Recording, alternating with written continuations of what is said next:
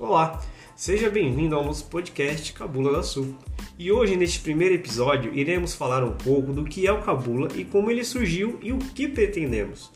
O Cabula é um grupo de Ogãs e Tubondo que se originou em um grupo de WhatsApp e foi fundado no dia 27 de janeiro de 2020 pelos administradores Fábio, Babacurim Henrique, Tata Cicolondê e eu, Tata Negum Talmin, com o intuito de aproximar os grandes tocadores de engoma, atabaque, sem preconceito ou descriminalização entre as nações. Tanto que temos integrantes de candomblé, Angola, Queto, Jeje e Umbanda. Nosso principal foco é tentar acabar com o preconceito imposto pela sociedade e outras vertentes religiosas que insistem em demonizar nosso culto. Fica uma ressalva aí. Nosso culto não tem diabo, logo não se pode demonizar. Termo utilizado por católicos e evangélicos, lembrando, é claro, que não são todos, apenas aquela minoria fanática, mas isso é um outro ponto.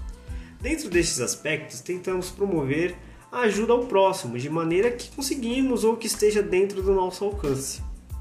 Essa é a ideia do Cabula. Agora, após conhecer já um pouco do nosso projeto, falaremos um pouquinho mais sobre o podcast.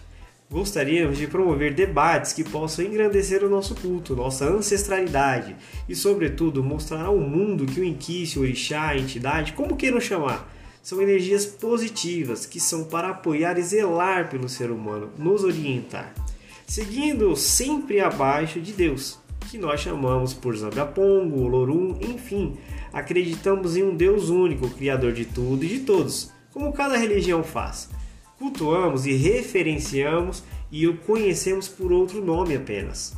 Exemplifico isso porque muitos dizem que nosso Deus não existe, porém, nosso Deus é um só, conhecido por vários nomes e dentro do nosso culto é assim que, o, que nós o reconhecemos. Ok?